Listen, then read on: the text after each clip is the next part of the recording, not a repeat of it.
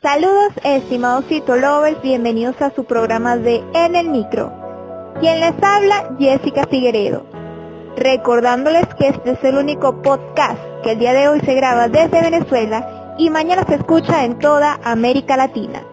En esta emisión hablaremos sobre una bacteria que es de tipo nosocomial, debido a que también se puede encontrar en hospitales, la pseudomona aeruginosa. Si sientes curiosidad de esta bacteria, entonces no lo pienses más. Este podcast comienza a continuación.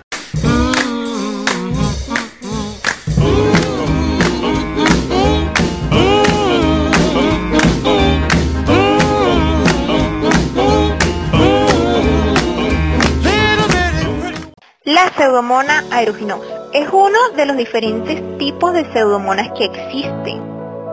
Fue descubierta la pseudomona como tal en el siglo XIX por el científico Walter.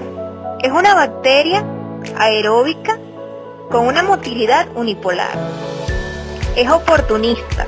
¿Por qué es oportunista? Porque se encuentra generalmente asociada a individuos inmunocomprometidos pacientes con infecciones en las vías respiratorias y en las vías urinarias pueden ser un medio para que esta bacteria se encuentre. También en individuos con infecciones a nivel de los tejidos y con fibrosis quística pueden llegar a padecer este tipo de bacterias. Recordándose que la fibrosis quística es una enfermedad inmunitaria de tipo autosómica recesiva que ocurre por las mutaciones genéticas de un individuo. Este tipo de pseudomona puede llegar a causar una sepsis en el individuo.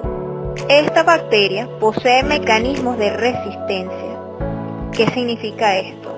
No cualquier tipo de antibiótico puede llegar a matar esta bacteria. Por eso es que se le dice que es una enfermedad de tipo nosocomial, porque se encuentra a nivel de los hospitales.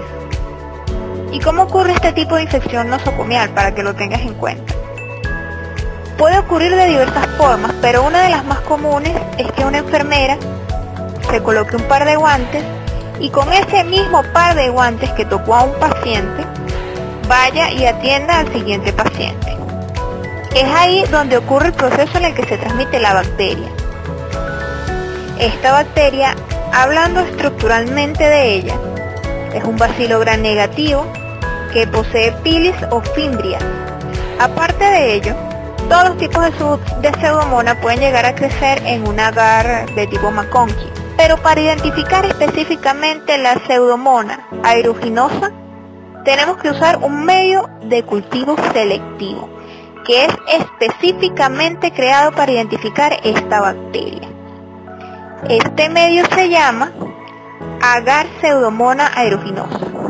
En él crece esta bacteria de 24 a 48 horas a temperaturas elevadas de 42 grados centígrados. Este tipo de medio selectivo posee amonio cuaternario. También es importante que sepas que la pseudomona puede crecer en agar sangre y nos da, nos produce una hemólisis, una beta hemólisis.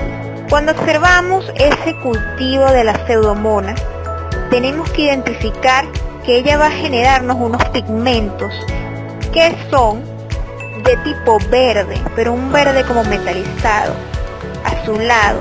Este pigmento se le denomina piocianina y si se le aplica luz ultravioleta, nuestra muestra se va a observar, nuestras colonias se van a observar fluorescentes. A nivel de la bioquímica microbiológica, a las muestras de estos tipos de pacientes que vienen con estas bacterias, se les va a encontrar que no fermentan los azúcares, pero que dan para la citocromoxidasa nos da positivo. Eso es un punto muy interesante a considerar.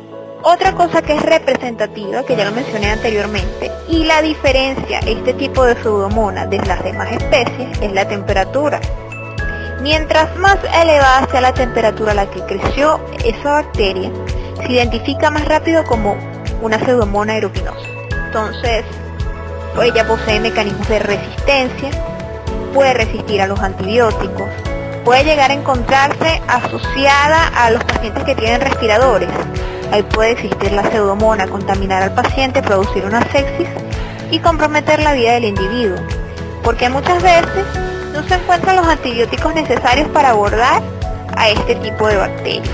Si te ha gustado esta emisión sobre la pseudomona, quiero decirte que comentes, nos digas qué otro tipo de bacteria, de virus, de microorganismo que te quieres de que hable en una próxima emisión y así lo haré. Y así vamos aprendiendo juntos sobre la microbiología. Hemos llegado al final de otra emisión de su programa En el Micro. Si te ha gustado, pues compártelo con tus amigos. Recuerda que puedes encontrarnos en Google Podcast, Spotify y iTunes. Nuestras redes sociales son CitoRushTT.